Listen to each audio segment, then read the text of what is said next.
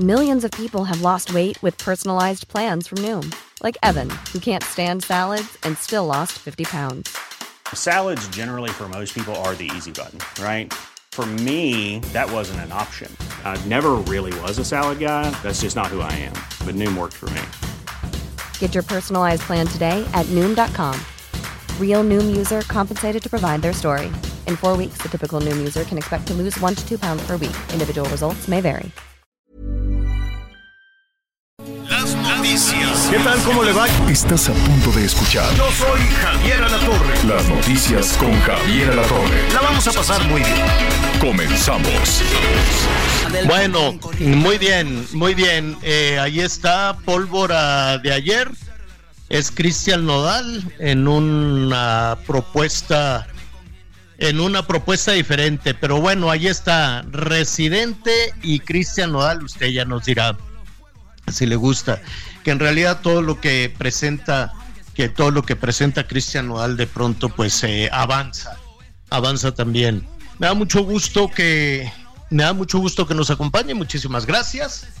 Eh, vamos a, revisar pues todo lo que está sucediendo justo ahora, justo, justo en, en este momento. Y mire, eh, la- ponemos esta, esta cuestión para relajarnos un poquito, para escuchar un poquito también, este, ponernos un poquito con el buen humor, eh, sobre todo cuando se- tenemos una avalancha encima de, de- de enojo, de ira, desde hace mucho tiempo, ¿no? Los últimos cinco años han sido durísimos, tremendos en, en materia de, de odio, de sembrar las semillas del odio. Dicen que no. Pero pues eh, la verdad es que los políticos todos, aquí lo hemos dicho una y otra vez, una y otra vez, se salen con la suya y nos dejan girando y nos dejan enojados y nos dejan pensando que son la cosa más importante del mundo y no es verdad. No es verdad. Y esto se lo comento porque a partir de mañana agárrese. Así son las campañas, ¿no? Las campañas generalmente pues es un lodazal y, y al rato empiezan a salir pues todo lo que siempre sospechamos y que al tiempo confirmamos del mal que nos hace la clase política. No todos, no todos, hay que decirlo también, pero pues a ver usted realmente, usted que nos acompaña todos los días, que aquí nos acompañamos, aquí nos hacemos fuertes y aquí tratamos de, de salir adelante. ¿A, qué- político realmente invitaría usted una carne asada a su casa? ¿A qué política, a qué político? Pero de de veras, que, que no sienta que lo traiciona, que no sienta que lo decepciona, que no sienta que le está robando su dinero, que no sienta que, que viva a costillas de su dinero, porque pues no hay político pobre, ¿eh? ninguno, ni los de Morena, que ya ve que no, que los pobres, y que no, hombre, no hay político pobre en este país, ni del PRI, ni del PAN, del verde, bueno, a ver, ¿qué quiere que le diga? De Movimiento Ciudadano, de, de, de, de Morena. ¿A poco los ve así muy pobrecitos? Y no, hombre, tienen sus carrazos, sus casas, viajan, este, eh, eh, ya vieron a Laida en una super línea aérea árabe, iba a dónde decían, ahí le estuve viendo Miguelón en, en las redes, iba a Barcelona. Claro que su papá priista, pues nunca rindió cuentas. ¿no? Nunca rindió cuentas de, de, todo ese tipo de cosas. Entonces, así usted que, que, diga, bueno, a mí se me hace que esta política o este político realmente pues vive de su trabajo, de lo que uno le paga y no anda robando. A ver, ¿usted ha visto a un hijo o hija de algún político imagínese de los líderes sindicales, por ejemplo, ¿no? Eh, ¿Cómo se llamaba aquel que, no? Ni, ni, ni ahora sí que, que, ni con el pétalo de una rosa le, pregun le, preguntaron nada a este, al líder petrolero de Pemex, Romero de Champs. a Romero de Champs. Y los hijas, la hija, los hijos, un escandalazo en fin, ¿no? ¿Qué, ¿Qué, dice de Bartlett y todas sus casas? Su hijo ahí vendiendo equipos en la pandemia. y hacemos como que no pasa nada, ¿no? Todos se escudan en la habilidad enorme y el enorme cariño que le tiene la gente al presidente y todos se esconden atrás del presidente para andar haciendo sus tropelías. Yo no conozco a uno o no tengo yo la percepción de una política o un político decente. No lo tengo, o sea, en todos estos años de carrera, Miguelón, pues nos hemos dado unos frentazos horribles y sabemos que se manejan ahí en efectivo y suben y bajan. Y, a ver, ¿dónde, ¿dónde van a andar en un pecero batallando los hijos de algún gobernador? ¿No? A ver, ¿y los sueldos del gobernador les alcanza para eso? ¿O los hijos de alguna presidenta o presidente municipal? ¿Y qué quieres que te diga de algún integrante del gabinete? Ya fregamos, compadre, ¿no? Como decían por ahí, ¿qué, qué decían unos unos que revelaron, nos vamos a ir de lado, ¿qué decían? Nos vamos a pandear de la cantidad de dinero, dijeron unos de Tabasco, ¿no?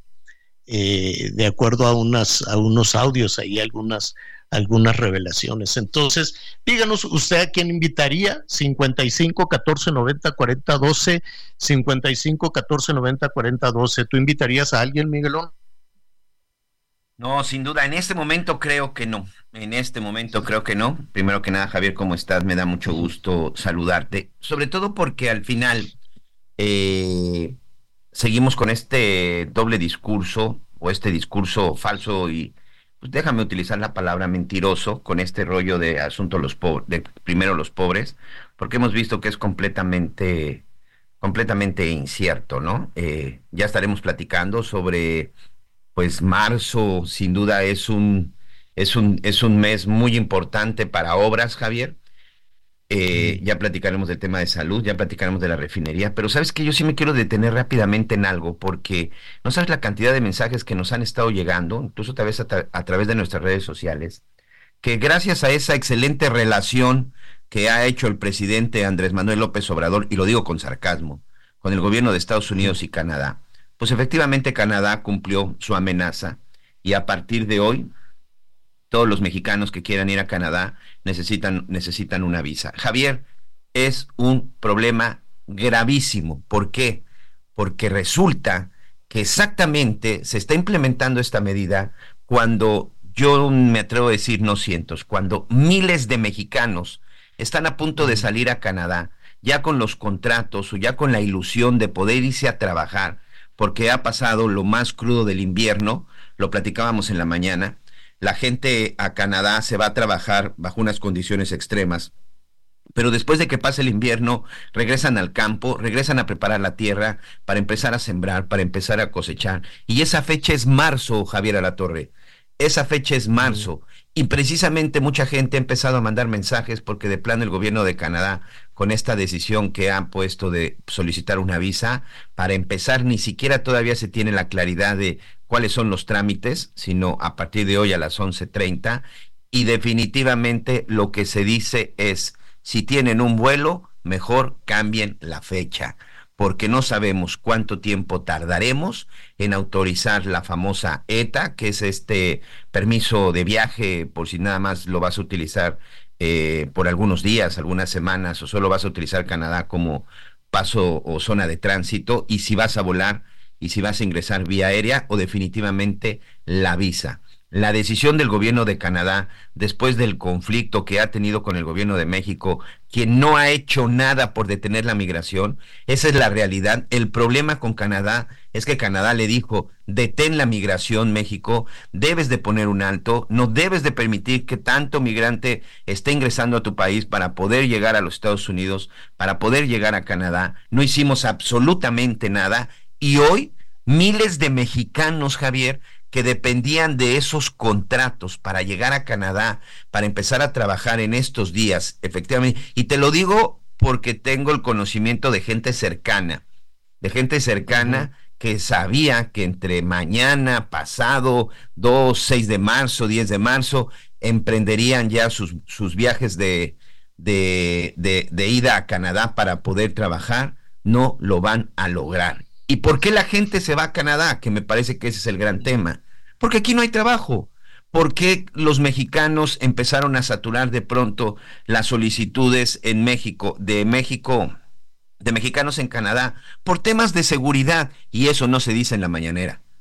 Si los mexicanos están migrando a otros países, es porque en su país no están encontrando y no se les está dando lo que se necesita, seguridad, trabajo y estabilidad para sus familias. Sí es algo que va a afectar de manera importante y es algo donde no se dice nada y no se dice nada porque hoy están de fiesta inaugurando un tramo 5 del Tren Maya aquí en Cancún, que por cierto está incompleto, que por cierto ni siquiera la estación la han terminado y ahí sí me consta, te puedo compartir unas imágenes que fueron tomadas el día de ayer, que todavía sigue hecho un, bueno, como siempre, ya sabes, inauguran cosas cuando todavía no están hechas y si no, lo van a... vemos lo que está sucediendo en dos bocas.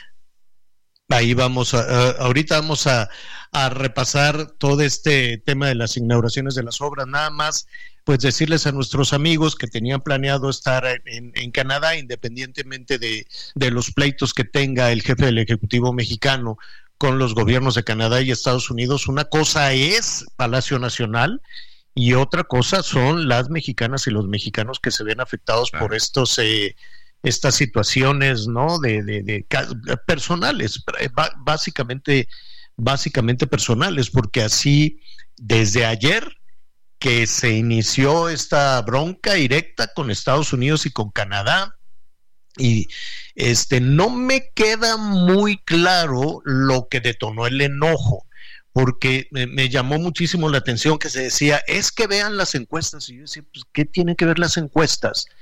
¿O qué tiene que ver la popularidad del jefe del Ejecutivo con la relación que se tiene con América del Norte? Con la relación que se tiene importantísima por donde tú lo veas con Estados Unidos y con Canadá, que no la llevamos bien, eh, digo, los mexicanos sí, que el gobierno de este país o que el jefe del Ejecutivo no le interesó jamás. A ver, desde que llegó Biden a la presidencia, acuérdate que sembraron la semillita de la duda. Se tardaron más de un mes. No, se tardaron más de un mes en reconocer al presidente de los Estados Unidos. Y no solo se tardaron más de un mes, sino que está la frase que ahí quedó, donde dijo, a nosotros también nos hicieron fraude. Así, así lo dijo refiriéndose al triunfo de Biden y a los alegatos de Trump, que lo que hizo Trump fue muy grave. Aquí en México siempre sucede, ¿no? Aquí en México siempre sucede que el candidato perdedor desconoce y van y toman la tribuna. En Estados Unidos no, en Estados Unidos eh, cuidan muchísimo todos estos procesos para darle certidumbre y después de las elecciones, adiós, que te vaya bien, la gente tiene que seguir trabajando. Aquí pasan las elecciones y que si la impugnación y que quítate tú y que el ratón loco y ese dinero y el narco acarreó a todo el mundo y el crimen organizado eh, mató a tales y terminan las elecciones y todavía no seguimos con unos procesos larguísimos hasta que se resuelven judicialmente y que si el tribunal, pero que yo no te voy a dejar tomar posesión y voy a tomar la tribuna. Eh, aquí nadie pierde y el que gana, gana trompadas y a cachetadas. Eso no sucede en todos lados. Eso sucede en México y ha sucedido pues desde el México revolucionario a la fecha. Los políticos son unos narcisistas que cuando pierden no lo quieren reconocer. Y allá en Estados Unidos, pues llegó el día de las elecciones y la gente hace un lado a los políticos dice, bueno, ya ganaste tú, ponte a chambear, ponte a trabajar y a nosotros déjanos en paz este, seguir avanzando. Esa es la filosofía de los norteamericanos que podríamos, que deberíamos también de tomar nota de ese asunto y no tener encaramados gastando dinero, gastando tiempo y que si no, porque yo y que si el fraude que, y todo con la sombra de la sospecha. A ver, los que hacen trampa son ellos, los ciudadanos no. Los ciudadanos no hacemos trampa, vamos y, votamos. Claro que nos arrebataron. El IFE era eso, era ciudadano. El INE es botín de los partidos. Es otra cosa, por eso, por eso queda tan revuelto y por eso también está sometido y por eso también le truenan los dedos al árbitro electoral y por eso luego venimos arrastrando una serie de conflictos enormes. Pero bueno, eh, resulta entonces que para el jefe del Ejecutivo hay mano negra de Estados Unidos y de Canadá en los procesos electorales, o por lo menos eh, esa, fue, esa fue la percepción, el coraje, el enojo que había ayer. Dijo, y pues yo pura, nada que voy a ir ahí a la cumbre de abril y mucho menos a Canadá. Con Canadá no lo puede ni ver a Trudeau desde hace, desde el principio. Y a Biden, pues hacen como que son amigos, pero pues no, no, no es verdad. Entonces, este, pues ayer quien detonó toda esta situación este fue el jefe del Ejecutivo mexicano y ahí está la respuesta, la respuesta de Canadá. Falta ver la respuesta de Biden, que seguramente se la están pensando porque como tienen un proceso electoral y a ellos les conviene que el gobierno mexicano contenga las caravanas y este tipo de cosas, pues tampoco le quieren mover mucho al avispero, pero Canadá dijo, ella, a ver, espérame, ¿no?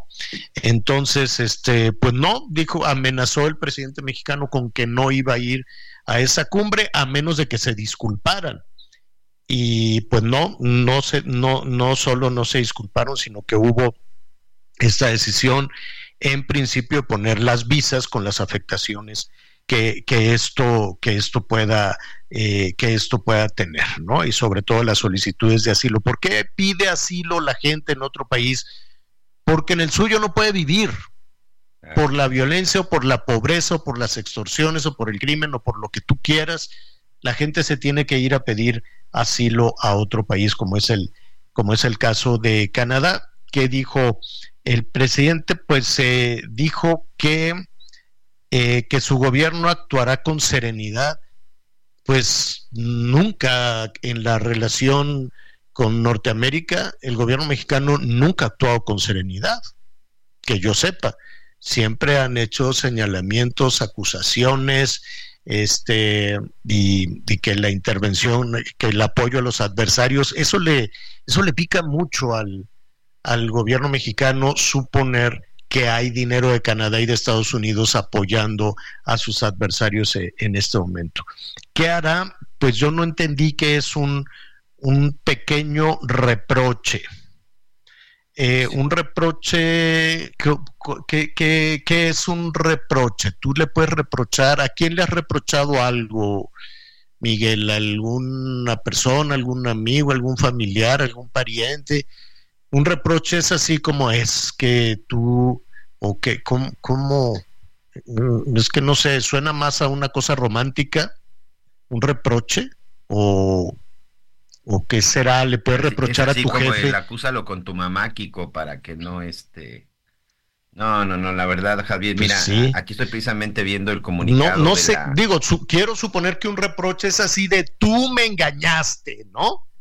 O que vayas y le digas, no, a tu jefe, oye, es que sí te vas a ir de vacaciones y luego no hubo vacaciones. Tú me dijiste que me iba a ir de vacaciones. Eso es como un reproche, quiero suponer, ¿no? Sí, claro, el tú me prometiste. Reprochar a un político a un político, tú me prometiste que íbamos a tener este, soberanía energética y que iban para estas fechas íbamos a tener gasolina y no la tuvimos. O tú me dijiste que íbamos a tener un aeropuerto de primer mundo y ahí está. Bueno, eso puede ser reproche. Lo que no sé es, es, cómo es un reproche. A ver, cómo es un reproche fraterno y respetuoso.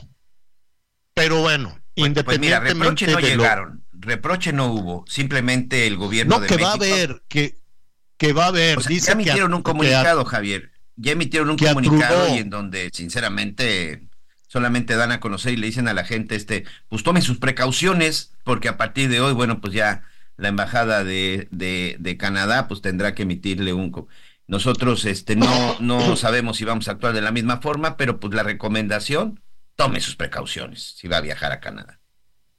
Mira lo que dice el diccionario de la Real Academia, porque para no equivocarnos, reproche, dos puntos, atribución a alguien de las consecuencias de una acción dañosa. Dañosa, eres un dañero, eres un dañoso.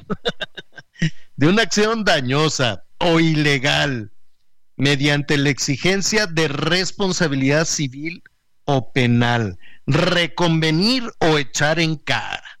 Entonces va a echar en cara respetuosamente a Justin Trudeau, que es el primer, así, ¿no? Eh, es de persona a persona, dice un reproche fraterno al primer ministro Justin Trudeau, no a la Cancillería, no a los organismos internos de Canadá, sino directo al primer ministro Justin Trudeau. Me llama muchísimo la atención que en este tema, si ya más, más, este, eh, eh, no sé, ya más pensado probablemente, quién sabe, eh, pero se usó, se utilizó, aparte del reproche, pues sí quedó claro de que a Canadá no se va a presentar. Todavía faltan varios meses, no sé si va a haber algún tipo de negociación. Y como dijo el presidente, pues al cabo yo ya me voy, hay que lo arregle el nuevo canciller, o hay que lo arregle Marcelo, si es que, este, no sé, ¿no? Si Xochitl o Claudia quieren contratar a, a Marcelo para arreglar estos entuertos, pues no lo sé. Entonces él dice, al cabo yo ya me voy, a mí ni me gusta viajar, entonces ahí que lo arregle la que la que gane, ¿no? Dice. de veras que parece broma y, y, escuchas esas frases de alguien que puedes pensar que es cualquier cosa menos el presidente de, de un país como México, Javier. O sea, de eso de pues no me importa, al fin ni me gusta viajar. o sea, no, no, no, no, no puedo. Ahora, también hay una parte en el reproche, veladamente se le dijo a Justin Trudeau que es un mal agradecido. A ver, no lo dijo con esas palabras, no le dijo así, no, no, lo que dijo que, eh, que este, que el gobierno mexicano le ayudó a Canadá para que formara parte del Tratado de Libre Comercio. Pues no sé si Canadá de plano no tenía la capacidad. Pues no, lo, pues no lo sé, pero el gobierno mexicano dijo eso. No lo querían, tenía tache. Y entonces, pues nosotros fuimos y le dijimos a Trump, oye, no seas gacho, no seas mala onda, mira, aquí el Justin... Invita, invita al este, joven Trudeau. Aquí el Justin es cuate. Entonces, pues vamos viendo. En fin, tal vez sí, tal vez, porque acuérdate que Trump, eh, Trump también andaba le pegaba a México cada que podía, la humillada que le dio a Peña Nieto. Y después de muchas críticas también del gobierno mexicano, en nosotros no vamos a aceptar, bueno, pues resultó que sí, sí que eran y que eran grandes, grandes amigos, ¿no? Resulta que aquel que nos dice bad hombre y que los criminales y no sé qué, se convirtió en el, en el mejor amigo de, del gobierno mexicano. Pues son las cosas que, que suceden. Oiga, bueno, pues vamos a estar hablando de esto, muchas cosas. Pues nada, rápidamente, a ver, ahorita lo vamos a tratar según lo que aquí hemos repasado, Miguelón, para estas fechas, a partir de hoy o de ayer, unos borbotones de gasolina, así mira. Ah, desde ayer, señor, desde ayer dos bocas a su máxima capacidad. Dos bocas, a mí se pateó el bote varias veces. No, que espérate porque no nos llegó esto. Espérate que ahorita ya nada más, ya mero estamos listos. Y la última, así del año pasado, dijeron, a ver, para el 28 de febrero ya está operando al 100 y ya vamos a tener esta autonomía y ya vamos a tener todo listo. Pues yo no sé si para el 28 de febrero estaba ya todo, ya nos pusieron la malvada guitarrita. Ahorita regresamos, no se vayan.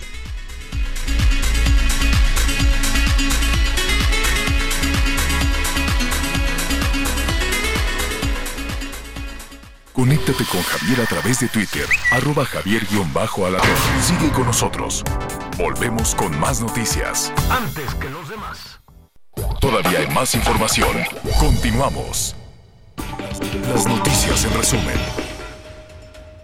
Cinco sujetos presuntamente dedicados al robo de automóviles de alta gama fueron capturados en la colonia Buenavista, en la alcaldía Cuauhtémoc. Tres de los criminales son de nacionalidad española y uno de ellos contaba con una ficha roja girada por la Interpol por fraude y atentado en contra del patrimonio. En la zona norte de Sinaloa se reportó la desaparición de tres jóvenes que, dedica, que se dedican al servicio de transporte mediante aplicaciones. Raúl Horacio Gutiérrez Bojorques, de 27 años, al parecer fue privado de su libertad el sábado mientras daba servicio para Uber, en tanto que el matrimonio de Michelle Cristina Castro, de 20 años, y Cristian Manuel Rubio, de 23, ambos conductores de plataforma, también, también son reportados como desaparecidos. En Hidalgo, activistas denunciaron maltrato animal por parte de trabajadores del zoológico de Tizayuca. Eso tras la muerte de una leona y el maltrato a un grupo de perros en el lugar. La ambientalista Yael Ruiz señaló que la felina llamada Lucky falleció por falta de atención médica. Y hoy el dólar se compra en 16 pesos con 21 centavos y se vende 17 pesos con 34 centavos. Oiga, eh, bueno, antes de, antes de continuar y ahorita que hablábamos precisamente de obras y de todo esto, eh, le mandamos un, un, saludo al almirante Tiscareño, Velázquez Tiscareño. La verdad, Miguel, hay que decirlo, cada vez que teníamos alguna situación con el aeropuerto le llamábamos y siempre tomaba la llamada al toro, ¿no? Al toro por los cuernos y reconocía, pues tenemos broncas en esto, no tenemos este equipo, pero estamos trabajando, estamos trabajando en, en aquello y en todo lo demás. Entonces, pues nada, que se va. Se va el almirante y entonces a ver ahora qué pasa. De por sí está desvencijado el pobre aeropuerto internacional de la Ciudad de México. Es una cosa. Y, y mire, a ver, no le demos vueltas. Es una cosa de dinero, Miguel. Porque puede haber toda la buena disposición de otro almirante ¿no? Porque ahora pues es la Marina la que tiene ahí el, encargo. La buena disposición y poner en orden y a ver si pueden quitar ahí a la mafia de, de la seguridad privada y cosas de esas porque son insufribles esos que andan ahí revisando a la gente. ¿Qué crees que la última vez que, que volé de pronto ya ves que pasas así una charolita con tus cosas? Y dije, mi celular, mi celular. Le dije, oiga, este, me falta mi celular. Ah, se cayó, ya lo tenían en una canastita abajo de la banda. ¿Cómo fregado se va a caer un celular de una charola abajo de la banda esa por la que no sé si serán rayos X o qué será, eh, con la que revisan? Pero, oiga, mi celular, mi celular, y bien, yo creo que ha de haber dicho, híjole, pues este, a ver, hay personas que alegan, oye, pues me faltó algo, y a ver, alégale al referee y cómo ves hasta abajo de la de la de la banda, en fin, no pasó nada, ¿no? Se recuperó. Pon tú que se cayó, pon tú, ¿no? Vamos, vamos a dejarlo, vamos a dejarlo de esa manera, ¿no? Que se cayó por allá abajo y cayó en una charola justo que tenía esta, esta persona. Pues imagínese. Bueno, la cosa es que ahí están los marinos, aquello es un desorden, se tardan horas, no sé quién se encarga de los equipajes, pero pues es una cosa terrible, se está cayendo a pedazos, huele horrible. Si es un vuelo internacional, bueno, pues hay que tener paciencia porque está la gente así apretujada, es insalubre, es hasta peligroso tener esa, esa cantidad de gente. Eso es lo que hay. No le demos más vueltas, o sea, este gobierno anunció cancelando un proyecto enorme para el aeropuerto que se merece, la capital de la República. Salió carísimo cancelarlo, todavía se está pagando y, esa es otra de las causas.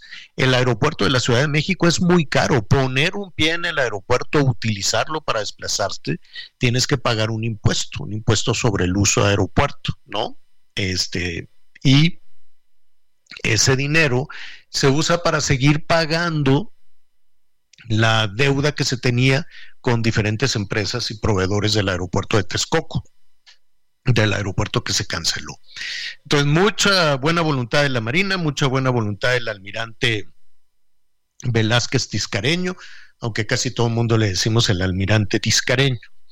Pues eh, qué, qué pena, no sabemos por qué se va, este, dice que le asignaron una nueva tarea. Cuando, cuando se anuncia así de es que me asignaron una nueva tarea, pues quiere decir que lo quitaron.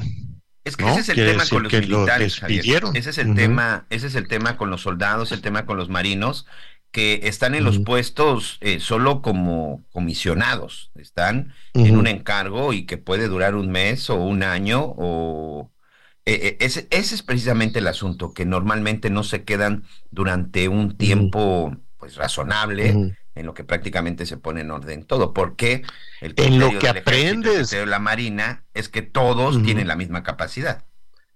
No, pues en lo que aprendes, a ver, es un almirante que estás en otra cosa, estás en el mar. Y además lo metieron a algo cosa. que no es su pues no, pues ninguno de los, de los integrantes de la Marina, pues tienen que aprender. Es como cuando el ejército le encargaron también el tema de aduanas. Pues ellos en el ejército están en otro tema y tienen una curva de aprendizaje y tienen que aprender y cometer errores y que si se cayó el sistema y que si esto, si de por sí los funcionarios públicos, los civiles cuando entran, este, ¿cómo se llama? Tienen que aprender pues eh, y ya cuando aprendieron, pues ya se les acabó el gobierno, ¿no? Y cometen una errores y errores y errores que afectan a muchísimas, a muchísimas personas. Pues ahora imagínate cuando pasaste toda tu vida en una instancia distinta y que de pronto desde Palacio Nacional te digan, pues sabes que te, te vas a ir a administrar el aeropuerto. Bueno, pues tuvo que aprender muchísimas cosas. Le enviamos un abrazo al almirante la verdad es que sí lo intentó y me queda claro que además de intentarlo, además de la curva de aprendizaje, además de todas las mafias que tienes ahí enquistadas en el aeropuerto, porque son un montón de, empresas, más todo el outsourcing y todo esto que dicen que no hay, pero pues que, ahí está. Este, hace falta dinero, muchísimo dinero. El gobierno de la Ciudad de México, yo recuerdo que dijo, no, le vamos a meter no sé qué tantos miles de millones pues yo no sé si los metieron, yo no sé a dónde. Y a ver, se nota que es un tema de presupuesto. Un aeropuerto que se está cayendo a pedazos, que está todo sucio, que está la gente hacinada, que no, que, que es un suplicio cruzar por ese aeropuerto, por más buena voluntad del almirante y la presencia de la marina y lo que tú quieras mandes, pues necesitas dinero para darle mantenimiento. Son millones de personas las que utilizamos ese aeropuerto y se, se desgasta, se acaba. Y eso que ya vuelan bien poquitos aviones, eso que ya quitaron, como no, no eran los slots, slots los, eh, las frecuencias ¿no? de, de operaciones. Se redujo la frecuencia de operaciones un poquito para, para quitarle, para quitarle gente a este, a este negocio. Entonces, pues eh, ya veremos qué es lo que sucede con ese aeropuerto. Hay vuelos cancelados, atención, por cierto, hay vuelos eh, cancelados por la ceniza.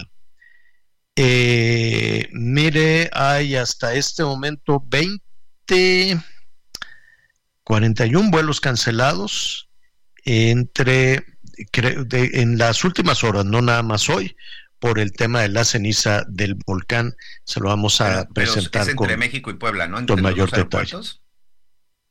Creo que sí. Déjame, déjame tener toda la certeza, pero cheque si va a usar el aeropuerto, el desvencijado aeropuerto internacional de la Ciudad de México. Cheque rápidamente si no hay alguna dificultad con este con eh, la ceniza, ¿no? Ya ve que se estuvieron cancelando ahí algunos vuelos y es cierto es altamente abrasiva y puede tener ahí algún algún tipo de problema. Lo primero es la seguridad. Pero bueno, se va el, el almirante Tiscareño y bueno, pues vamos a va a quedar al garete ahí porque si ya el presidente dijo al cabo ya me voy, no voy a la cumbre, pues ahora quién quién a ver quién le va a hacer caso no sé quién va a ser el nuevo responsable de, la operación del aeropuerto.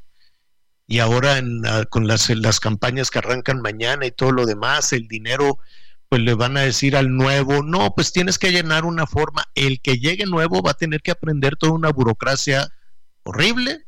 Entonces, pues no se ve bien, no se ve bien de aquí a que eh, inicie la nueva, la futura administración este, tanto en la Ciudad de México como en el gobierno federal, que vaya a suceder con ese, con este desvencijado, abandonado, sucio, apestoso y tirado aeropuerto tan, tan, tan necesario, verdaderamente. Oiga, bueno, eh, ya estábamos hablando de, eh, pues todo este nuevo capítulo ríspido, ríspido nuevo capítulo en la relación entre México, Estados Unidos y Canadá. Bendito sea Dios, la relación económica, la relación comercial avanza por una vía relativamente, relativamente blindada de los desplantes que pueda tener Trump, que pueda tener el presidente mexicano, ¿no? Relativamente, porque también ya sabe que están, hay una serie de diferendos este, comerciales que, eh, que se llevan su tiempo, ahí está el acero, ahí está el maíz, Allí estaba la cuestión de la energía que suponíamos resuelta, como decía la responsable de, comercio de nuestro país, que muerto el perro se acabó la rabia, pero pues allá en Estados Unidos le dijeron no, no, no, no. Una cosa es lo, lo que impulsó a Alberto Pérez Dayán y otra cosa que ya se resolviera todo el diferendo de eh, a propósito de, de, la energía eléctrica. En fin, esto corre, ¿no? Hay, hay partes donde sí la falta de habilidad de algunos personajes en México, tal vez en Estados Unidos y demás, hace que se atoren. Pero bendito sea Dios, hay una relación comercial que ahí está. Luego se le cae el sistema al SAT y se atoran todas las mercancías y cosas por el estilo, pero ahí va con un dinamismo, si no me equivoco, de casi dos millones de dólares por minuto. Imagínese usted todo lo que significa el, el estar en estas zipizape de que de, que no ven las encuestas y que vienen las campañas, en fin. Hoy, justo hoy por la mañana, pues también se sembró un poquito la duda, ¿no? El jefe del Ejecutivo, el presidente de México, dijo, pues esto de las visas de Canadá me parece muy extraño cuando están las elecciones. De nueva cuenta, de nueva cuenta, eh, eh, el, el foco gira alrededor del presidente mexicano o de su partido o de las elecciones cuando la relación de la Norteamérica es mucho más, más, eh, más rica que, que, el proceso electoral. Jorge Castañeda, el doctor Jorge Castañeda, ha vivido, ha sufrido en su momento, pero conoce perfectamente bien todos los hilos en la relación de México, Estados Unidos y Canadá. Y yo le agradezco muchísimo que nos acompañe esta tarde. ¿Cómo estás, Jorge? Qué gusto saludarte. Muy buenas tardes. Hola, Javier, ¿cómo te va? Qué gusto saludarte también.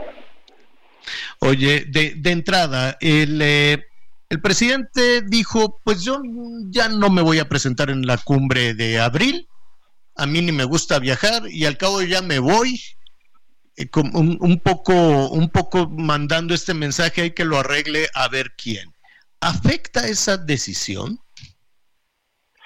Bueno, en primer lugar habrá que ver si es una decisión o es otra ocurrencia, otra puntada de López Obrador y que finalmente sí terminará por acudir a la reunión de, eh, llamada comúnmente de los tres amigos.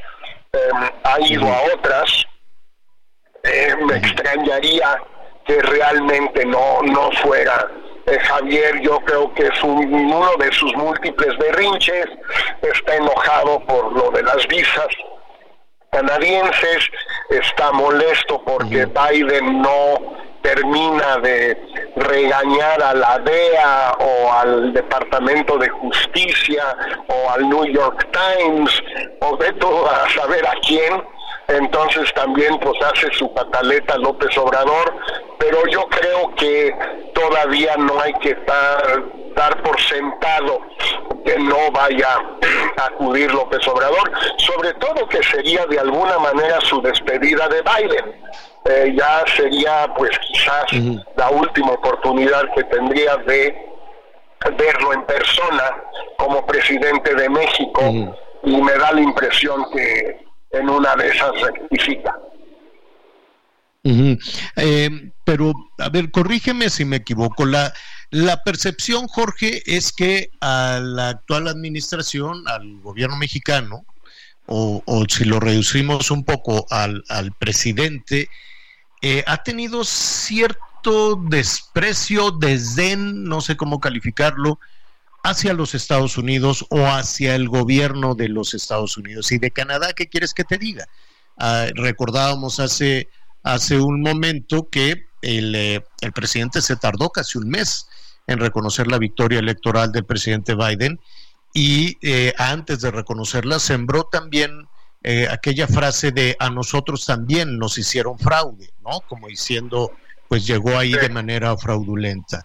Y, eh, y no, no, no, no se ve generosa por más esfuerzos diplomáticos que se puedan hacer la relación entre ambos países. Así es, al gobierno mexicano no le interesa una relación política con Estados Unidos.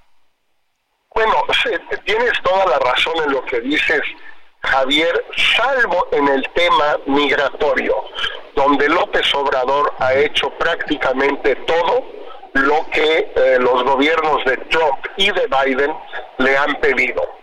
Eh, ha golpeado, violado, encarcelado, incinerado a los migrantes de otros países en México les ha hecho la vida de cuadritos, ha desplegado más de 30 mil efectivos del ejército y de la Guardia Nacional por todo el territorio nacional para que no, eh, para impedir la llegada de los migrantes a la frontera norte, a nuestra frontera norte, eh, le ha cumplido muchísimo a Trump y a Biden en esa materia.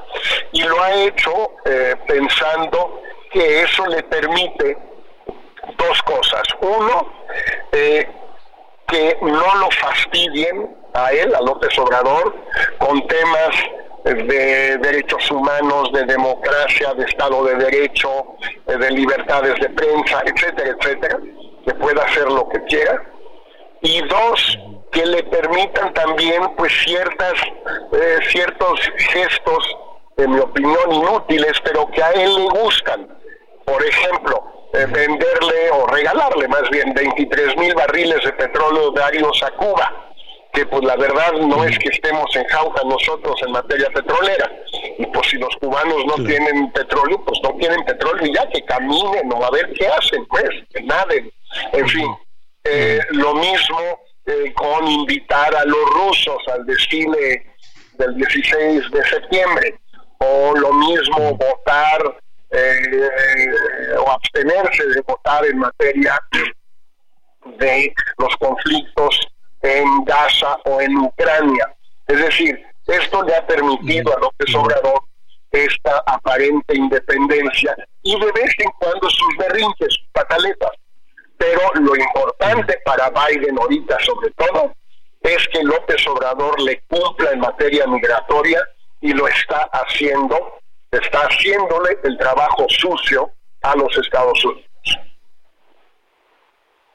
Es decir, eh, me queda claro que, que se entiende la eh, necesidad de tener este tipo de acuerdos como una como una solución migratoria, que dicho sea de paso, Jorge, una solución migratoria que también beneficiaría a México, porque pues no deja de ser también una pesadilla para los migrantes como para las comunidades y eh, se convierte también el tráfico de personas, es decir, hay una cadena de delitos tremenda. Entonces, no, no es únicamente esta, ¿te acuerdas aquella, aquel, aquel anuncio que hizo la entonces secretaria de Gobernación de, una política de, de, fronteras abiertas en el sur y vengan todos porque va a haber muchísimo, muchísimo trabajo, muchísimo empleo y Trump pues este por ahí empezó a, ajustar las tuercas con el tema de aranceles y demás. Es decir, le conviene a México, le conviene a Estados Unidos. Sin embargo, digamos que públicamente, por lo que tú me estás comentando, pública o política o electoralmente, pues una visión trasnochada de ir contra el imperialismo y todas aquellas este, frases pues que, que durante muchísimo tiempo se sembraron, pero en otras generaciones, ¿no? Así, así es, Javier. Yo no te digo que no haya un reto importante para México con todo el tema migratorio, pero no se resuelve incinerando a 40 hondureños en Ciudad Juárez en un albergue del Instituto Nacional de Migración. Eso no, no, no, no es resolver el problema mexicano. Esos son los abusos y los excesos de los salvajes del UNAMI, pero a petición de Estados Unidos y eh, México haciendo ese trabajo sucio. Ahora, en efecto, López Obrador muy seguido tiene, recurre esa retórica eh, pues trasnochada de otra época, eh, de que el imperialismo y nos quieren quitar nuestros recursos y nuestro territorio y nuestra cultura y qué sé yo. Pues sí, le gusta, él es un hombre de otra época, es alguien pues que viene de los años 70 y bueno, pues es la retórica a la que está acostumbrado. Y mucha de su gente, muchos de sus eh, simpatizantes, de sus partidarios, les gusta esta retórica, Javier, no les gustan las consecuencias si cierran la frontera o si dejan de invertir o si no, si imponen visas ahora a los canadienses para ir allá. Eso incluso a los partidarios del observador no les gusta, pero les gusta, digamos, el derecho al pataleo. Eh, eso es muy, pues, es muy mexicano y es muy de López Obrador. Eh, sí tenemos derecho a patalear, que no nos quiten eso. Este, Jorge, el tema de las visas eh, de Canadá. Eh, ¿Te preocupa? ¿Es un asunto de, más en este diferendo o en este pleito que hay entre el presidente de México eh, contra el primer ministro de, Canadá o, es un asunto que internamente Canadá quiera para contener un tema de migración? ¿Qué, qué, ves en esta decisión de las visas? Sí, eh, Javier, primero es un problema viejo. Ya hubo una época bajo el primer ministro Harper, creo que durante el sexenio de Calderón y principios del de Peña Nieto, donde nos pedían visas los canadienses por motivos muy parecidos a los de ahora. Eh, finalmente la gente de Peña Nieto pudo negociar una solución intermedia donde solo había que llenar un formulario en línea y ya con y pagar creo que 7 dólares o algo así, y con eso ya podía uno viajar a Canadá. Ahora lo que ha sucedido es que el número de solicitantes de asilo ha aumentado enormemente de mexicanos eh, en Canadá, porque lo que pasa es que si tú llegas sin visa ahí y solicitas asilo, es muy posible que te lo nieguen, digamos, eh, algún día, pero entre tanto, ahí te quedas, puedes trabajar, eh, puedes hacer una serie de cosas. Y entonces pues los canadienses sí se pusieron nerviosos. En particular, Javier, la gente de Quebec, la provincia francófono de, Canadá, son ellos los que presionaron mucho a Trudeau para que impusiera estas visas. Dudo que tenga nada que ver esto con cuestiones electorales en México. Ahora bien, también Javier hay que ver el presidente López Obrador, cinco años y medio de su mandato, ni una sola vez fue a Canadá. Eh, el primer ministro se reunió dos veces con el primer ministro Trudeau, una vez un rato en Washington, en una reunión trilateral, y otra vez en otra trilateral o algo parecido aquí en México, pero no ha habido el tipo de estrecha relación entre el presidente de México y el primer ministro canadiense que ha existido a lo largo de los años, entre otros el padre de Justin Trudeau, Pierre Elliott Trudeau, que por cierto fue bastante amigo de mi padre a finales de los 70 y principios de los 80. Así es. Pues, eso se paga, Javier, eso se paga. Jorge, eh, se nos viene se nos viene tiempo encima, pero sí te quisiéramos invitar, si es posible, la próxima semana, porque mañana arrancan las campañas y de eso también queremos hablar contigo. Muchísimas gracias, Jorge. Con gran gusto, Javier. Un abrazo. Gracias, un abrazo. Hacemos una pausa y volvemos.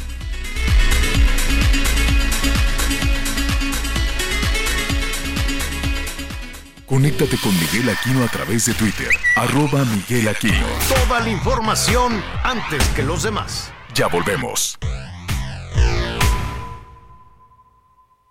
Todavía hay más información. Continuamos. Las noticias en resumen. Tras una denuncia en redes sociales, la policía de la Ciudad de México detuvo a Arturo N., quien fue señalado por prender fuego a indigentes en la colonia Morelos, esto en la alcaldía Venustiano Carranza. Al momento de su arresto le aseguraron 10 bolsitas de marihuana con 5 cartuchos útiles y dinero en efectivo.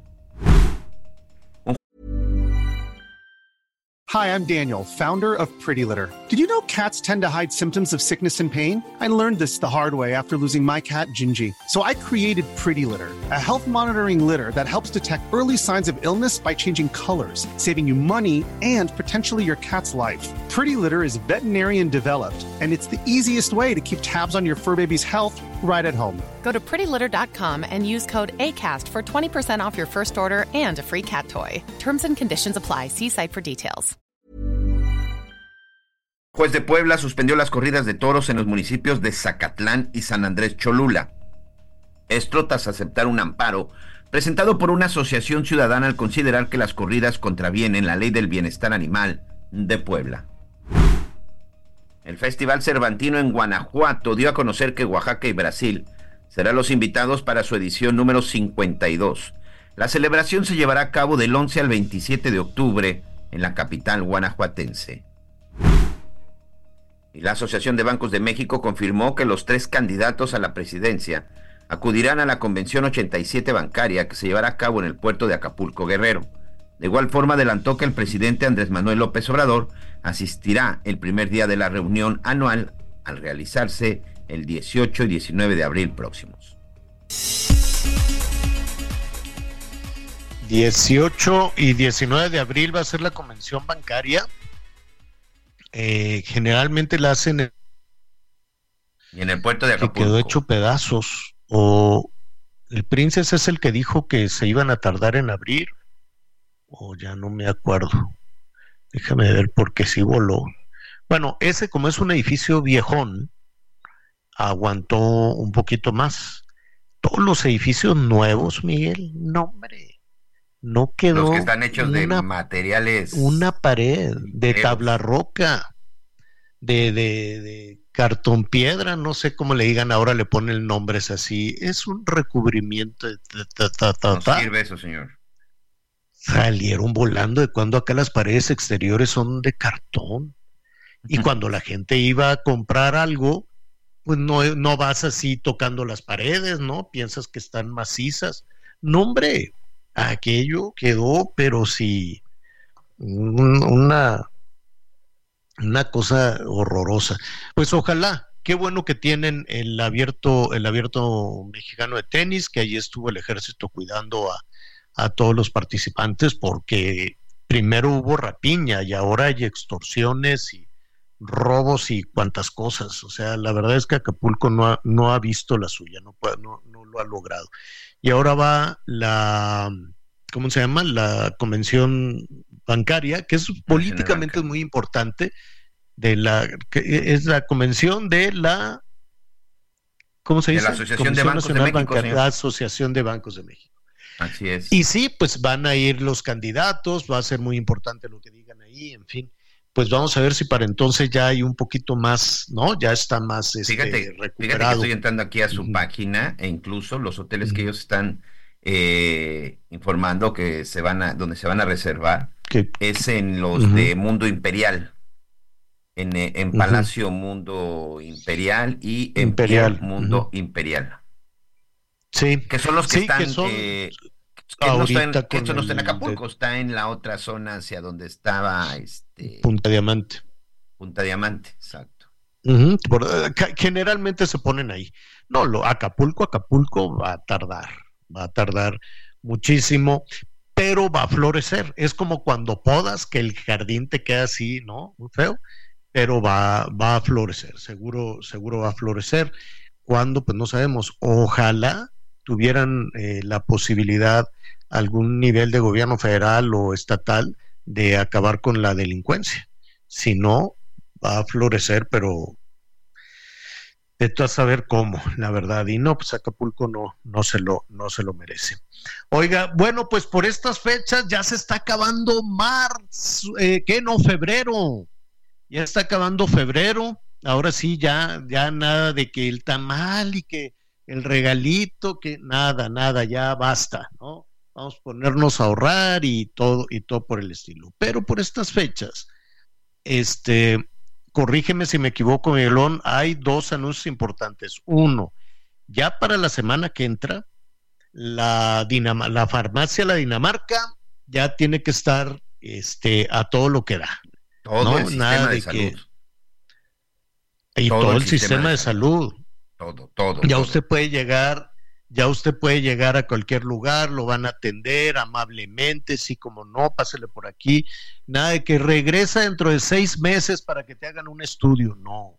Usted va, le hacen el estudio, le van a dar las medicinas, todo lo vamos a tener ya listo. El sistema de salud como el de Dinamarca, si no me equivoco, es más, mejor, se dijo, que mejor.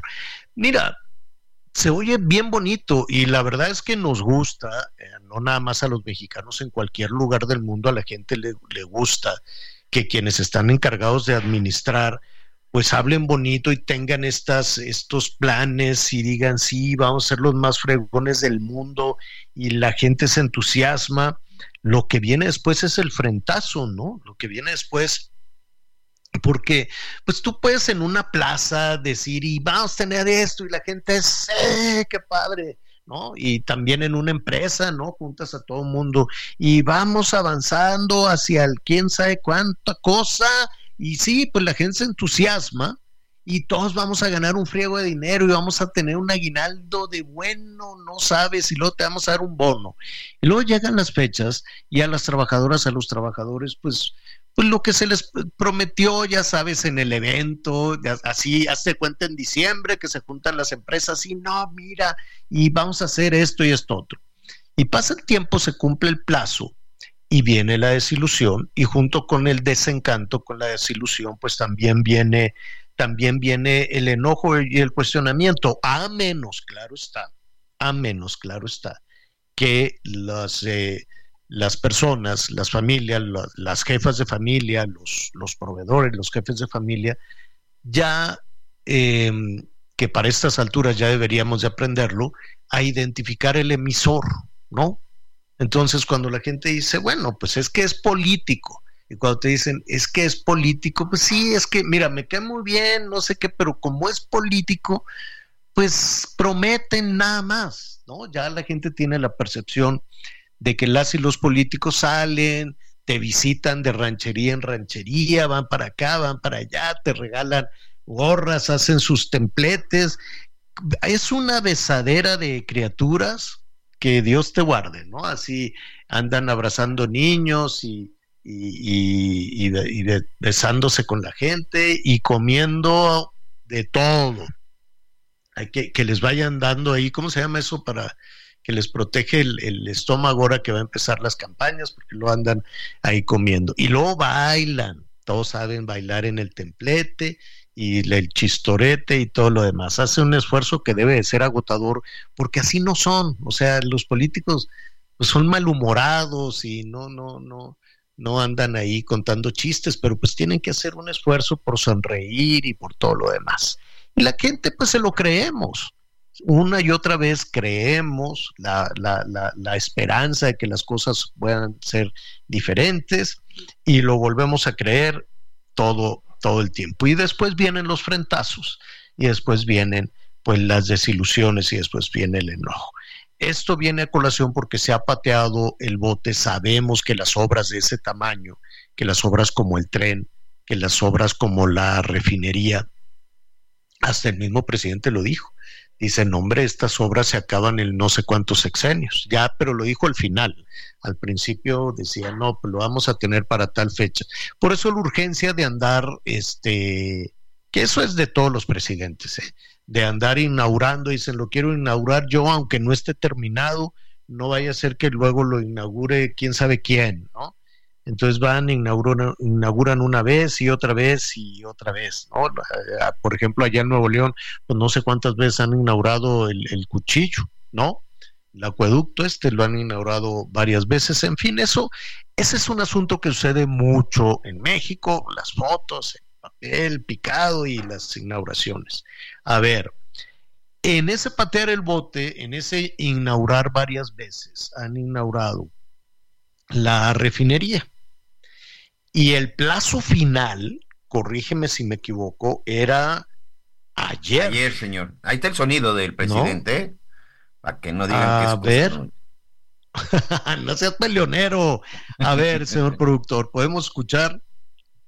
La refinería de Dos Bocas, que va a tener capacidad para 280 mil barriles de gasolinas, ya empieza a producir a toda su capacidad el 28 de febrero.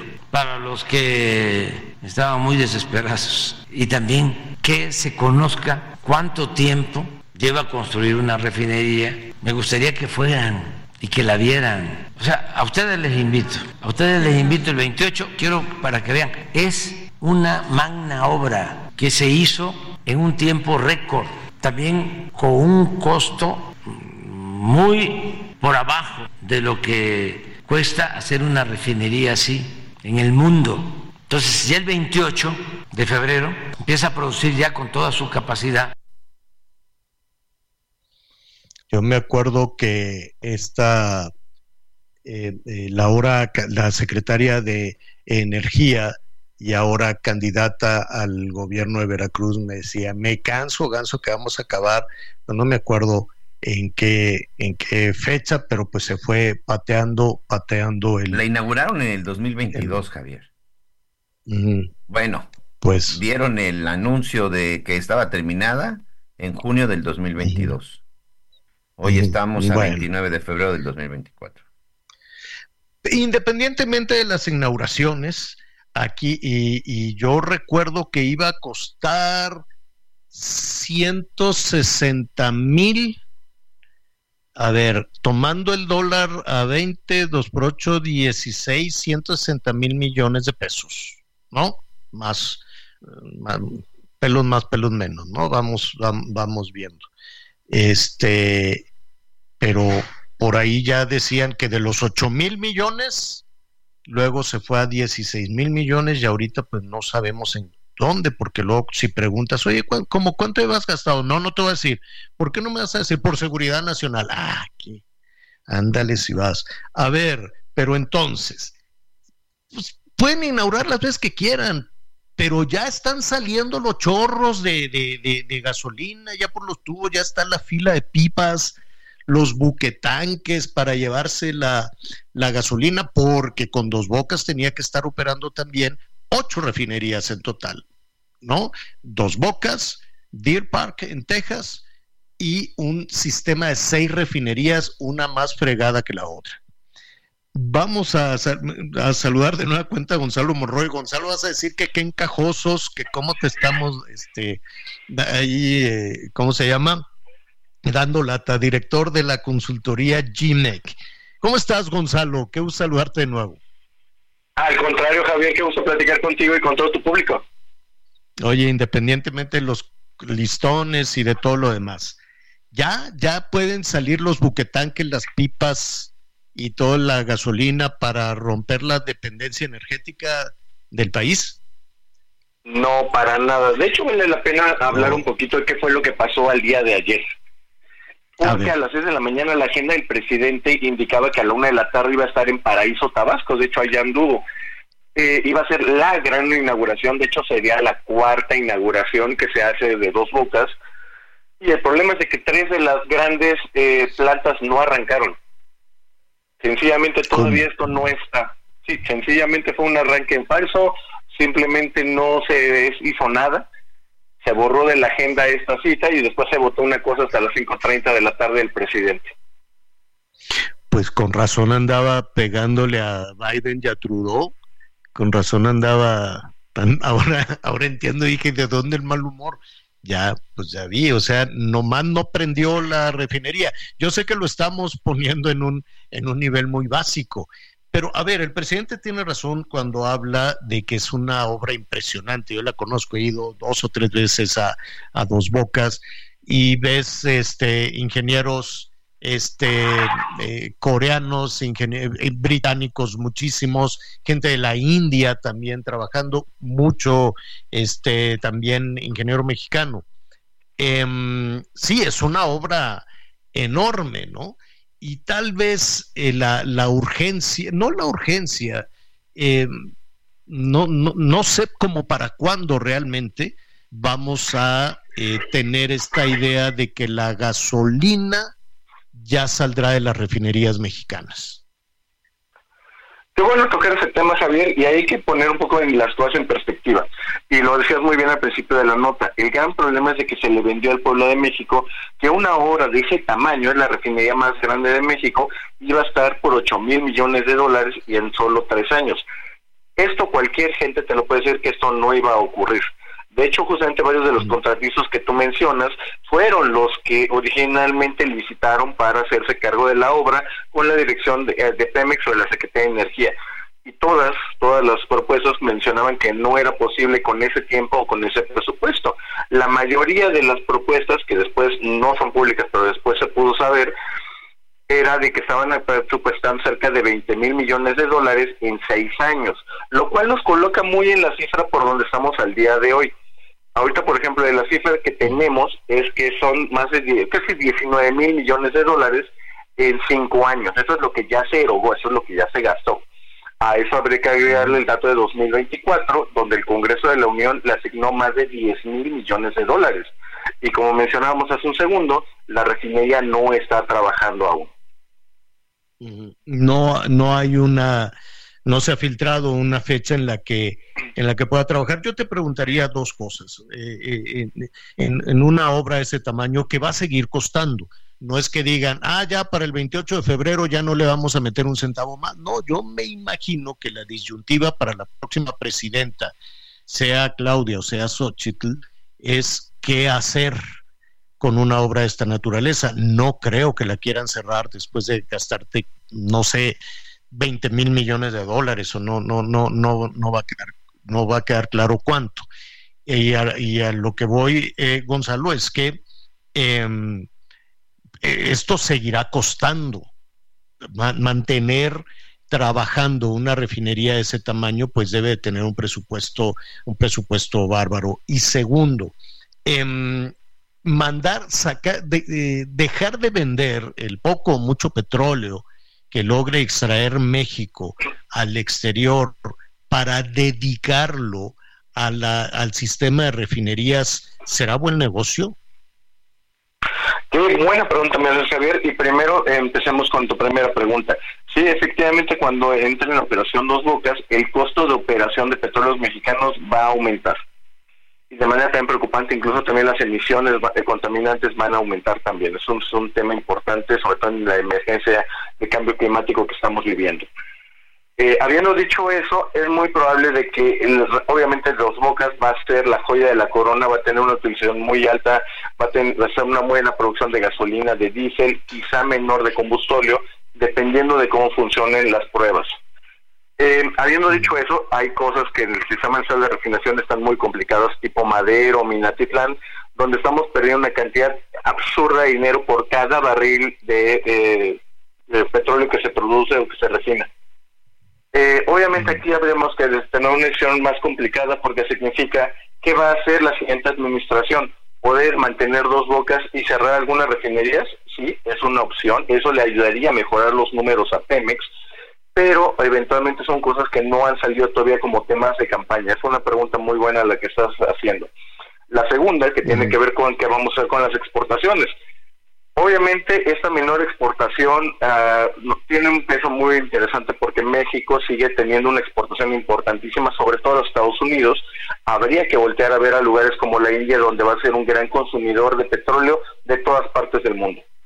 Obviamente eso significa una menor entrada de dólares porque se estaría comercializando a pesos y ahí es donde tenemos un riesgo cambiario donde Pemex, nada más para darte un, pequeño dato, eh, salió en 2023 con números positivos, una ganancia de 2.800 millones de dólares, que medio se esconde porque le perdonamos 2.900 eh, millones de dólares en esta quita de impuestos, esta condonación que ocurrió hace un par de semanas. Ah, es cierto. Eh, obviamente, es verdad. obviamente si cambiamos el tipo de cambio, Pemex hubiera perdido más de mil millones de dólares si tan solo el tipo de cambio hubiera aumentado 10 centavos. De ese tamaño es la exposición al tipo de cambio que tiene Pemex. La meta es, eh, a ver, 280 mil barriles de gasolina diarios. ¿Se cumplirá? ¿Tú crees? No, no, te puedo ir adelantando claramente. No, Dos Bocas lo más probable es que esté produciendo alrededor de unos 100 mil, 120 mil barriles diarios de gasolina, alrededor de unos 90 mil, 80 mil eh, barriles de diésel. Probablemente estarán saliendo unos 70-80%, perdón, 70-80 eh, mil barriles de combustóleo y el resto de otros, de otros productos como turbocina, eh, obviamente asfaltos y también incluso este querosenos y gas LP. Eh, esto ayuda, justamente ahorita, por ejemplo, se revisaba los números de enero y estamos produciendo ya 300 mil barriles de gasolina y ahí podemos meter otros 400 mil de Deer Park. El gran problema es de que pues, el mercado mexicano es un mercado de 800 mil barriles. Obviamente seguimos manteniendo un 50% de importaciones, que una parte podría llegar a venir de Deer Park, pero que vamos a seguir importando, lo cual obviamente echa por tierra esta noción de la soberanía energética. Ahora, también hay que, hay que poner un poquito en perspectiva este tema de la soberanía energética. Yo sé que dicho de esa manera, pues preocupa, ¿no? Nadie quiere depender de, de, de ningún otro país en algo fundamental como, como los, los, combustibles, ¿no? Los energéticos, me queda claro. Eh, y, y, se oye, ¿no? Casi, casi debería ser una estrofa del himno nacional. Pero si vemos la, la, la economía mundial, los movimientos mundiales, eh, es relativamente normal que eso suceda y que estén los gasoductos y que estén, este, no sé, ahorita por ejemplo con la guerra de Rusia, pues hubo, hay una serie de, de situaciones, pero una guerra es un evento extraordinario. Lo normal es una relación comercial sana, si tú quieres, entre comillas, pero es una relación comercial en la que hay esta interdependencia. Tú me das combustible y yo te doy cereales, en fin, ¿no? ¿Te asusta, ¿Te asusta a ti esta cuestión del riesgo de la soberanía energética? Fíjate, yo te diría, Javier, de que no. La, en términos de la soberanía energética no existe. Ahí lo podemos poner de esa manera. Eh, podemos hablar de propio Estados Unidos, que es el mayor productor de petróleo, pero aún así le compra más de 3 millones de barriles a Canadá simplemente para tener una mezcla adecuada para las refinerías en los Estados Unidos. Esto ocurre en todas partes del mundo, incluso el propio eh, Rusia también termina importando algunos productos que son de alta especialidad. Eso se importa incluso de China y de algunas partes de Oriente Medio. Eh, habiendo dicho eso, yo haría más el énfasis en la seguridad energética. Ya tenemos que estar hablando de un mayor almacenamiento. México apenas tiene dos días de almacenamiento de petróleo crudo en algunas cavernas al sur de Tabasco y Campeche. Obviamente México no puede tener o vivir tan al día. Obviamente también, por ejemplo, la parte que tenemos que hablar es del almacenamiento de combustibles, de gasolina, de diésel, que si recordará, y seguramente el público, sobre todo del Bajío, el desabasto que ocurrió en 2019 cuando por una acción de política pública, en este caso era combatir el huachicol, se cerró la refinería de Salamanca y los ductos. El problema es que derivó en un desabasto que afectó a 17 millones de personas en todo lo que fue el Bajío y la parte occidente del país. Si tuviéramos un buen almacenamiento, hubiéramos podido tomar esa decisión y no dejar a la gente sin combustible. Y además, Gonzalo, eh, eh, abonando a lo que estás diciendo, tal vez el concepto de soberanía lo tenemos que ver hacia el futuro, desarrollando, pues olvídate de los motores eléctricos y la planta de Tesla y todo esto, el hidrógeno. O sea, de pronto seguimos hablando de, del diésel y el combustóleo, y tal vez el concepto de soberanía que nos puede impulsar es desarrollar un motor de hidrógeno, cosas que que no son tan lejanas ni tan absurdas, ¿no? Es correcto, pero fíjate, yo moderaría un poco el, entusiasmo, porque ciertamente el hidrógeno es una parte vital para descarbonizar grandes industrias muy difíciles, como puede ser la parte de la acera, la parte de la construcción, las siderúrgicas. Obviamente requieren tener prendidos estos grandes hornos a grandes temperaturas y eso solamente puede ocurrir con el hidrógeno, pero la tecnología no está ahí. Le faltará para desarrollarse, yo te diría, con unos 25 o 30 años. Habiendo dicho eso. A, a, eso me refiero, o sea, estamos como que atorados en, en esta cuestión del petróleo, eh, ¿no? Parece un poquito como, como de los años 40 y, y ¿por qué no ver un poquito hacia el futuro? No importa que sean 30, 40 o 50 años, ¿no? Y ya estás apuntando en la dirección correcta. Lo que necesitamos es tener un plan de cómo llegar hacia allá y cómo llegar en este puente de ir descarbonizando nuestra matriz energética, todavía por desgracia con demasiado combustóleo. Ahorita que te mencionaba los 300 mil barriles de gasolina, tenemos 300 mil de combustóleo. Ahí es donde podemos meter energías renovables para ir saliendo de este tipo de cosas. Gonzalo, como siempre, te agradecemos muchísimo. Abrazo, Javier. A través de Twitter, arroba javier-alatón. Toda la información antes que los demás. Ya volvemos. Todavía hay más información. Continuamos. Por mayoría de votos, este miércoles el Congreso del Estado de Chiapas aprobó reformas a la Ley de Desarrollo Constitucional para la Igualdad de Género y Acceso a una vida libre de violencia para las mujeres, Código Civil para el Estado de Chiapas y el Código Penal para el Estado de Chiapas en materia de violencia a través de interpósita persona, también conocida como ley vicaria. En Chiapas se tiene el registro de al menos 64 casos confirmados en procesos legales e identificados, por lo que con esta reforma se reconoce otro tipo de violencia a las mujeres y a la familia. Estas reformas deben servir para sancionar a los agresores, proteger y evitar más agresiones contra las infancias y a las mujeres, ya que en el estado sureño del país hay casos donde las madres llevan más de cuatro años sin ver a sus hijos. Los legisladores dijeron que con estas reformas se ordena a los jueces establezcan una pena de 5 a 8 años de prisión a aquellos progenitores que ocasionen daños a las mujeres a través del uso de los hijos. Es importante mencionar que el término surgió en España por la persona del mismo nombre que inició la defensa de los derechos de las mujeres y de la infancia y que en México el Senado de la República lo acuñó con el término de violencia por interpósito persona. Para Heraldo Media Group, Lizeth Cuello. En Tabasco, las autoridades se encuentran analizando un video que fue difundido a través de WhatsApp en el cual un grupo de hombres armados interrogan a una persona quien confiesa ser sicario y ser el responsable de la ejecución de una mujer policía el pasado 11 de febrero en el municipio de Macuspana. En el video, el supuesto sicario asegura trabajar con un líder criminal en Macuspana y posteriormente los hombres armados lo golpean y lo decapitan con un cuchillo. En su momento, el asesinato de la mujer policía conmocionó a la sociedad tabasqueña, ya que el agresor le dio varios disparos por la espalda y le dejó una cartulina con un mensaje amenazador. Además, todo el incidente ocurrió mientras que la mujer policía estaba en horas laborales. Por su parte, el fiscal general del estado de Tabasco, Nicolás Bautista Obando, aseguró que las investigaciones continúan en torno al caso, el cual fue tipificado como feminicidio. Cabe señalar que este hecho se da en el marco de una ola de violencia que afecta al estado de Tabasco desde el pasado mes de diciembre. Informó desde Villahermosa Armando de la Rosa. Muy bien, muchas gracias. Continuamos con más información y gracias a todos por sus mensajes. Don Samuel desde Hermosillo dice, Javier Miguel, lo estuve pensando y pensando a quién podría invitar a una carnita asada y sinceramente no, no se me ocurre nadie. Muchas gracias, don Samuel. Alfredo Rojas, buen día, Javier. Yo invitaría a Xochitl Galvez, aunque no sería una carne asada, una comida modesta, pero con mucho gusto, dice don Alfredo Rojas. Aquí también de la zona de Izcali, Javier. Nos están recordando el caso de la elefanta Annie, esta elefanta que está encadenada. ¿Qué pasó y que, con la pues, elefantita? pues sigue encadenada, nos dice Gloria desde la zona de Izcali, y que hasta el momento, bueno, pues ninguna autoridad, ni Profepa ni Semarnat, han hecho algo al respecto. Qué, qué, qué barbaridad. Vamos a ir.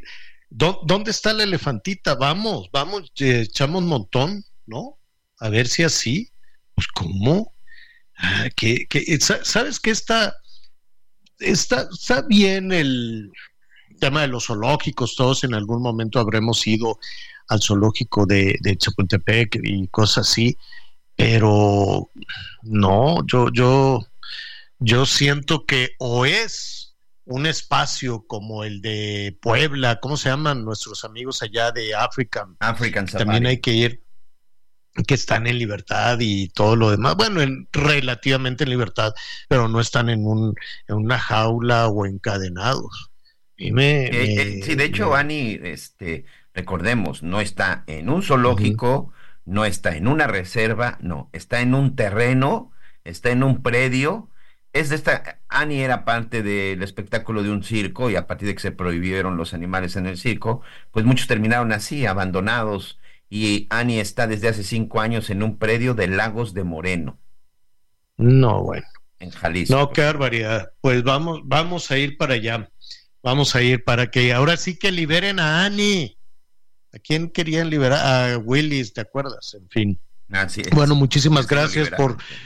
Exacto, muchísimas gracias por todos sus este, comentarios. Pues sí, puede ser interesante, ¿no? ¿Tú a quién invitarías? ¿A una candidata?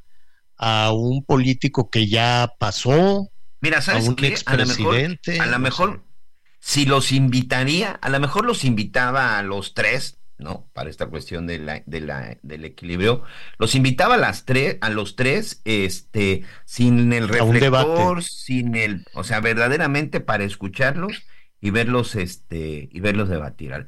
Si los llegara a invitar, los invitaría a los tres, pero les diría, a ver, este es entre cuates, la realidad de las cosas, de cómo ven la situación. Es más, casi casi nadie graba, nadie saca teléfonos, escucharlos realmente, pero fuera de una cámara, fuera de un micrófono y fuera de, un, eh, de una cuestión pública. Me gustaría escucharlos realmente de lo que piensan en este país sin ver en la proyección o cuidando absolutamente a nadie. Eso sería interesante.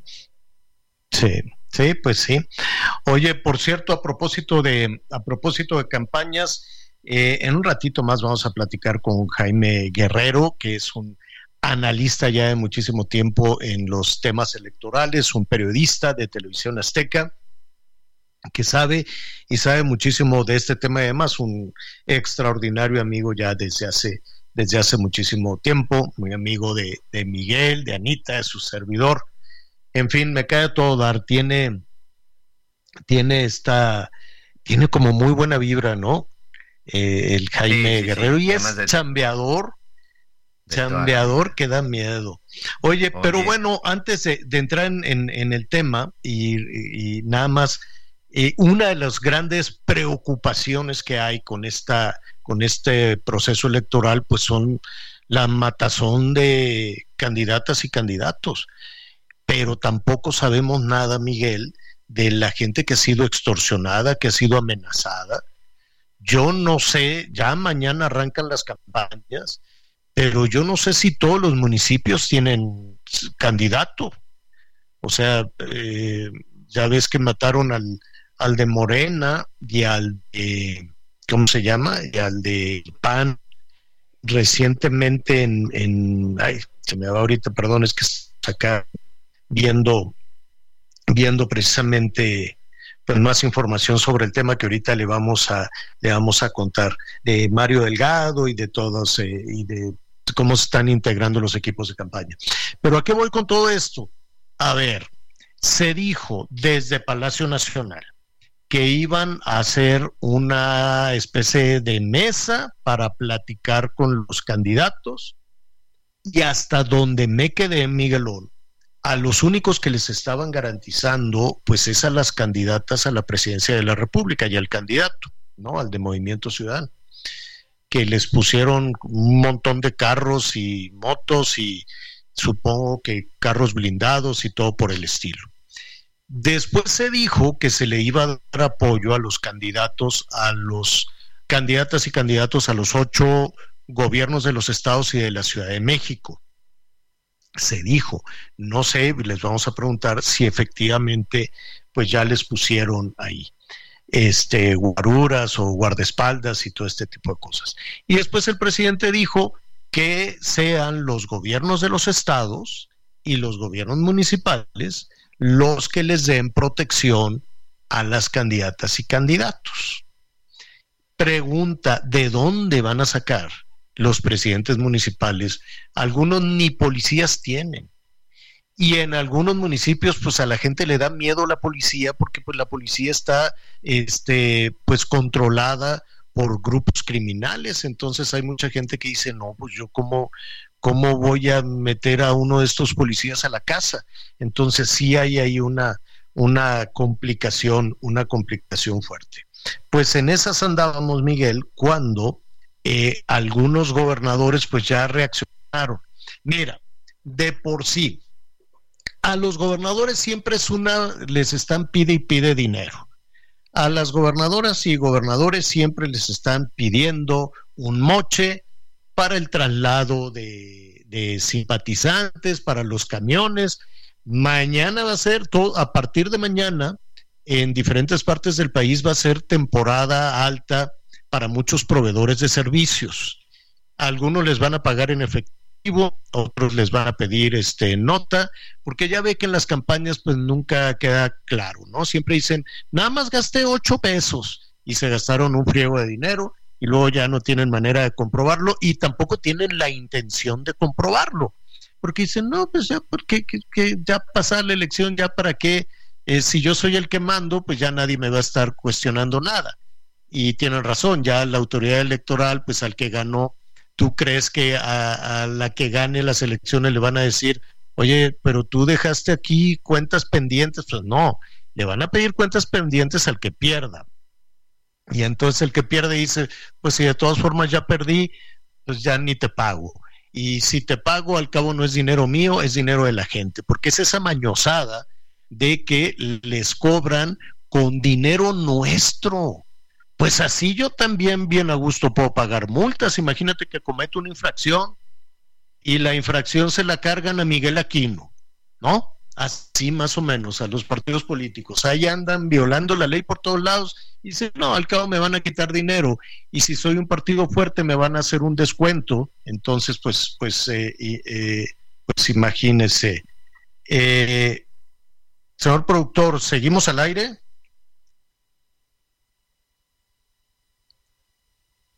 Ah, perfecto, muy bien. Sí, sí, sí, es que se oyó por ahí un tono. Entonces, imagínese, eso por un lado. Y por otro, van a los presidentes municipales y los gobernadores les dijeron ustedes tienen que pagar la seguridad de esta gente.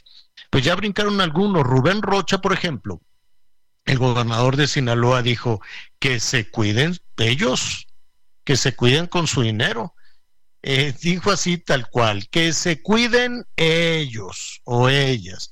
No vamos a andar atrás de ellos, deberán demostrar que requieren seguridad. Es decir, pues lo mismo que dijo la Guadalupe Tadei, algún candidato que ya después de que lo balacearon, que venga, aquí vamos a tener una mesa, entonces que haga el trámite, que lo solicite por triplicado.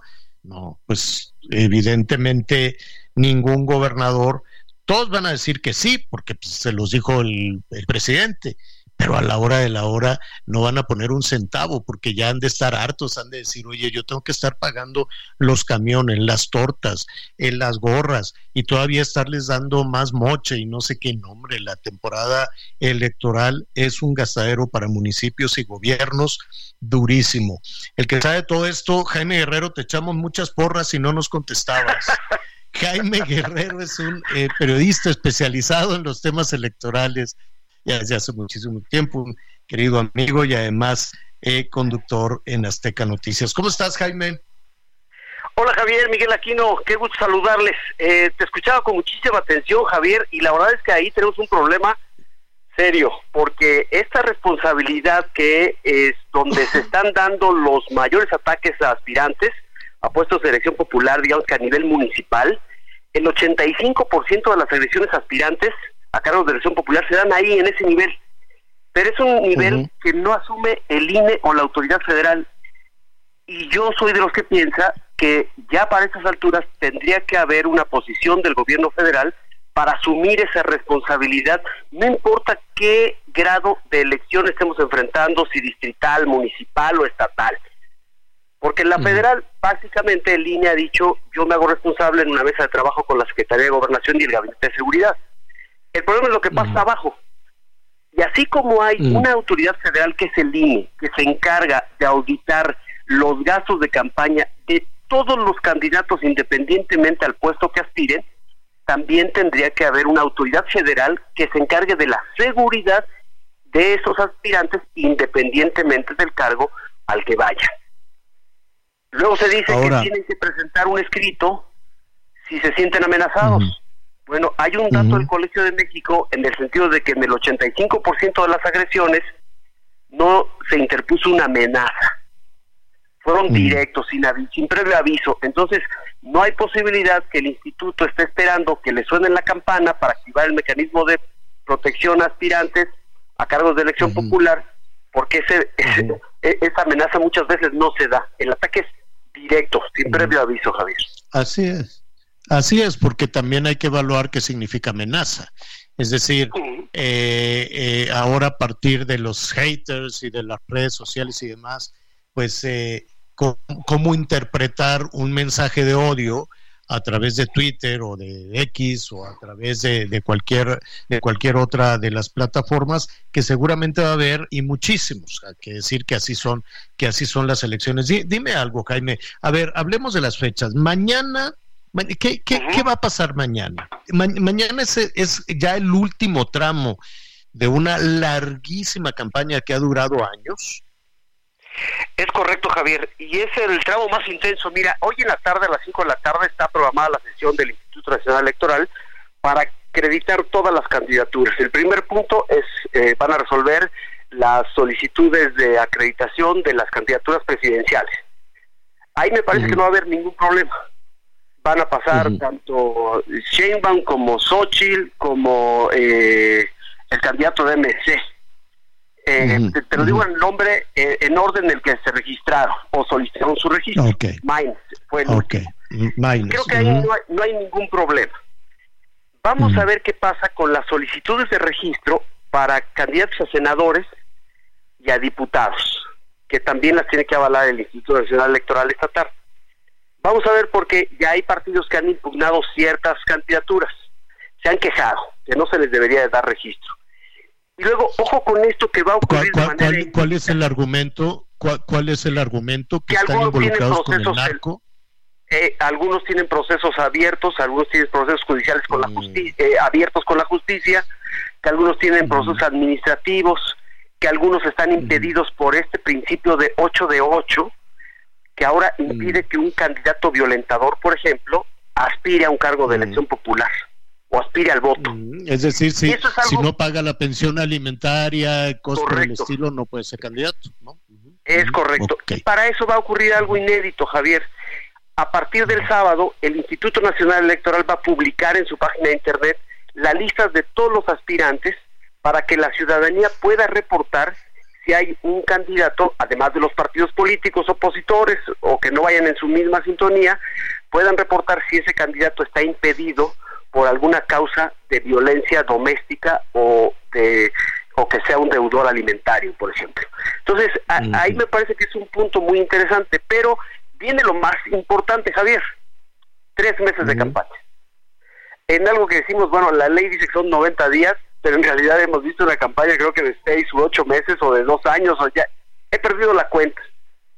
Yo soy particularmente crítico de, de lo que hicieron esta vez los partidos, de anticiparse a los tiempos, aunque también hay que reconocer que el Tribunal Electoral le dio un marco jurídico y por tanto de alguna forma legalizó lo que ocurrió a finales del año pasado con las pre precandidaturas que ya conocimos cuando los partidos en sus procesos internos resolvieron quién tendría que representarse.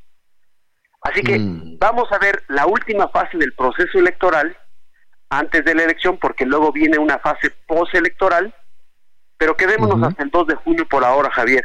Viene el spotiza, ah, eh, millones, millones de spots, eh, Qué cosa tan bandida. Que tienen que auditarse tiene un jaloneo impresionante. esto, esto, eh, esto de los spots, perdóname que, que, te interrumpa Jaime, sí es muy importante. Porque damos por hecho, ¿no? Decimos, no, pues los anuncios son malísimos, uno es más aburrido que el otro. Este, por ejemplo, la, la cancioncita de Movimiento Ciudadano, ¿cuánto, ya, ¿cuántos años? ¿Cuántos años oyéndola? Ya el muchacho ya hasta se va a casar casi, casi, ¿no? Ya, este ya, güey, ya es un adulto hecho y derecho. Sí, sí, y con la misma todavía, con la misma cancioncita. Así son los anuncios, todos son malísimos, malísimos, no hay propuesta, no hay una buena producción, son, son muy malos. Pero lo más grave de eso eh, y esto lo, lo, lo digo a título personal, desde el 2007 es un robo, un robo que le hacen a las empresas de radio y a las empresas de televisión, porque decidieron tomarse a la brava el tiempo aire. ¿Qué es el tiempo aire? A ver, miren rápidamente. Una empresa, una empresa radiofónica o un canal de televisión, la que usted quiera, pues tiene que gastar. Eh, primero, pues no es un asunto gratis, tienes que pagar, evidentemente, ¿no? Al, gobierno por tu concesión. Y luego le tienes que invertir tienes que comprar tecnología, comprar aparatos, eh, contratar talento, contratar periodistas, conductores, productores, eh, rentar un edificio. Es decir, echar a andar una estación de radio es carísimo, es muy caro.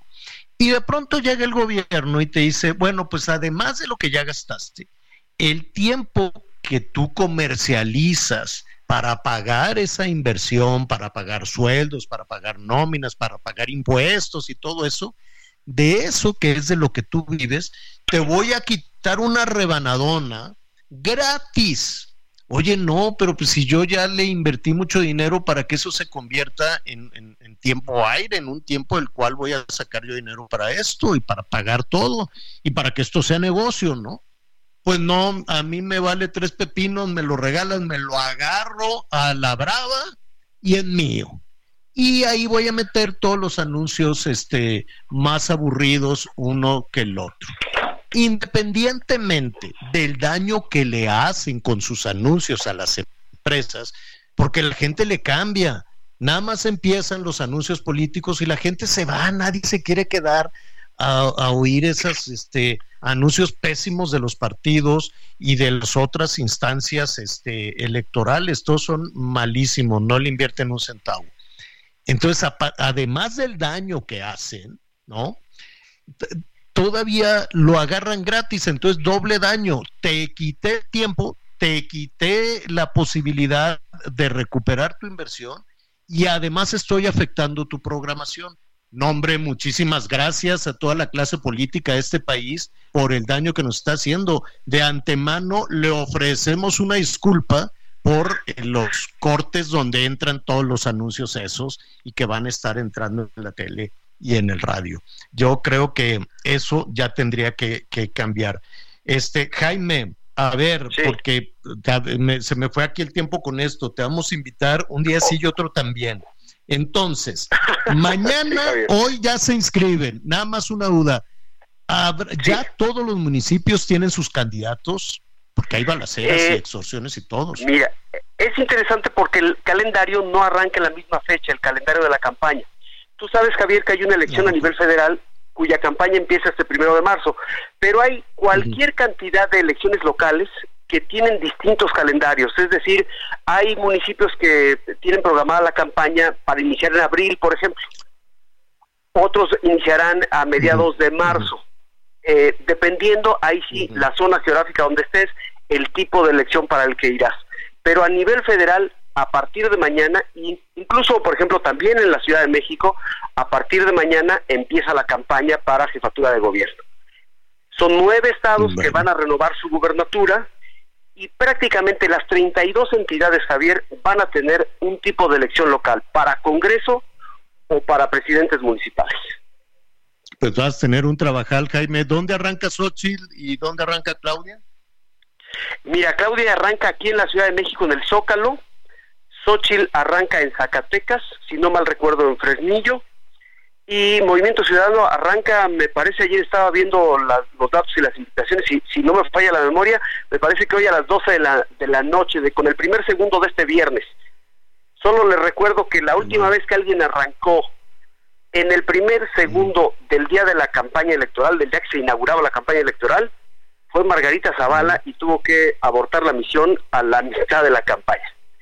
No sé si eso sea un buen presagio o un mal presagio para quien decida hacer lo mismo, pero les pongo ahí el dato sobre la mesa.